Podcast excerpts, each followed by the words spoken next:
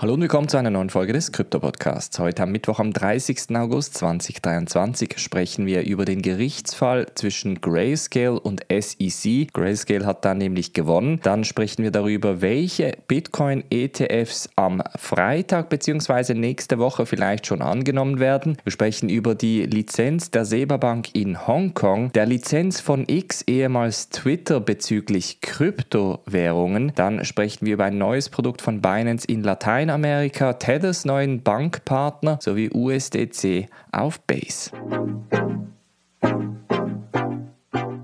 springen wir in diese erste News Story. Und zwar war es sicherlich die größte News Story am gestrigen Tag. Gestern Nachmittag kam nämlich heraus, dass Grayscale den Gerichtsfall gegen die SEC gewonnen hat. Das bedeutet jetzt noch nichts Konkretes. Wir erinnern uns zurück, Grayscale hat ja den Bitcoin Trust. Das ist ein Produkt, das man Stand heute immer noch kaufen kann.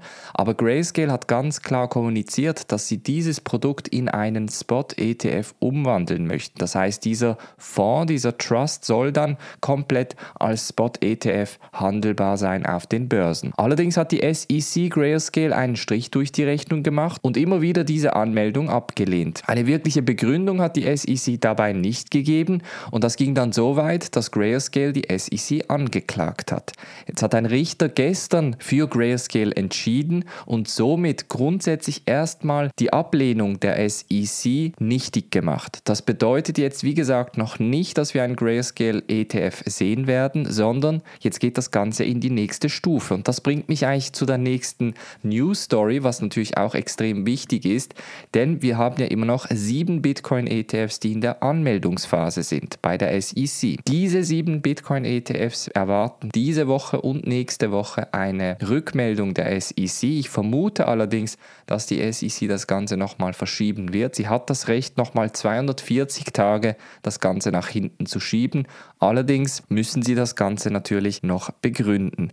Jetzt mit diesem Entscheid könnte vielleicht das schon ein Wanken bei der SEC auslösen und somit natürlich diese Bitcoin-ETFs entsprechend durchwinken lassen. Am Freitag ist die erste ETF-Anmeldung fällig. Danach kommt später auch der BlackRock ETF. Der kommt allerdings erst am 4. September. Das heißt, es kann durchaus sein, dass alle ETFs nochmal verschoben werden. Es kann auch sein, dass nach und nach nun ETFs angemeldet werden bei der SEC, weil die SEC das Ganze durchwinken wird. Ich glaube nach wie vor, dass wie gesagt die SEC das Ganze verschieben wird und dann erst etwa im Q4 allenfalls einen Entscheid fällen wird. Ich glaube nicht, dass wir am Freitag bzw. nächste Woche schon einen Entscheid haben.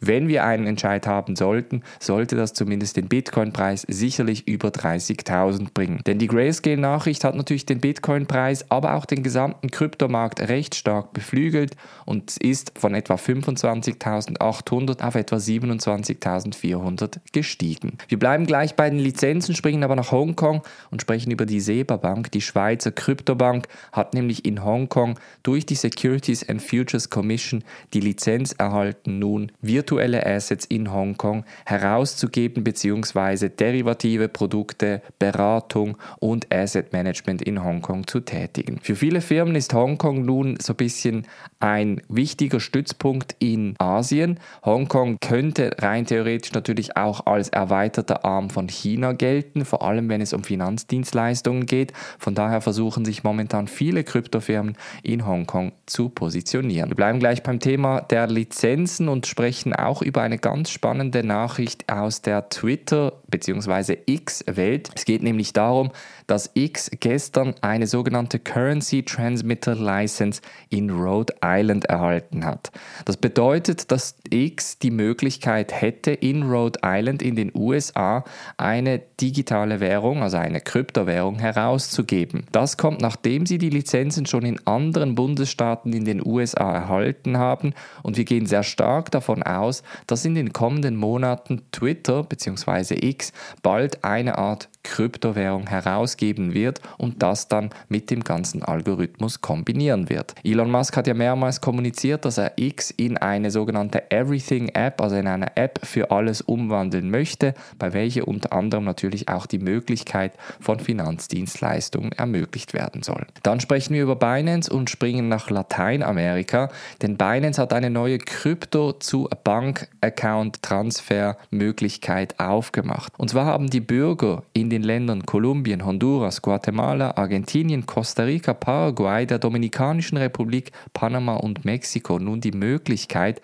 auf Bankkonti in Kolumbien und Argentinien direkt via Binance Pay einzuzahlen. Relativ günstig, extrem schnell und natürlich auch die Möglichkeit, unter anderem Cash oder Cash-ähnliche Stablecoins zu versenden. Das ist nochmal ein wichtiger Schritt, vor allem auch für Lateinamerika, wo natürlich vor allem die grenzüberschreitenden Zahlungen eine sehr, sehr wichtige Rolle spielen. Und das überrascht insofern, weil Binance im europäischen Raum sich eher zurückzieht und im lateinamerikanischen Raum sich eher ausweitet. Ganz spannend auch diese Nachricht. Tether nimmt nämlich eine Bahamas basierende Privatbank, die Britannia Bank, als neuen Bankenpartner. Und zwar wird das der dritte Bankenpartner von Tether sein, bei welchem man US-Dollar einzahlen kann und dann USDT, also den Tether Stablecoin, entsprechend herausbekommen kann. Es überrascht nicht, dass es auch wieder eine Bahamas Bank ist. Tether wird ja immer wieder noch nachgeworfen, dass sie die Bücher nicht komplett preisgeben, beziehungsweise dass sie die US-Dollar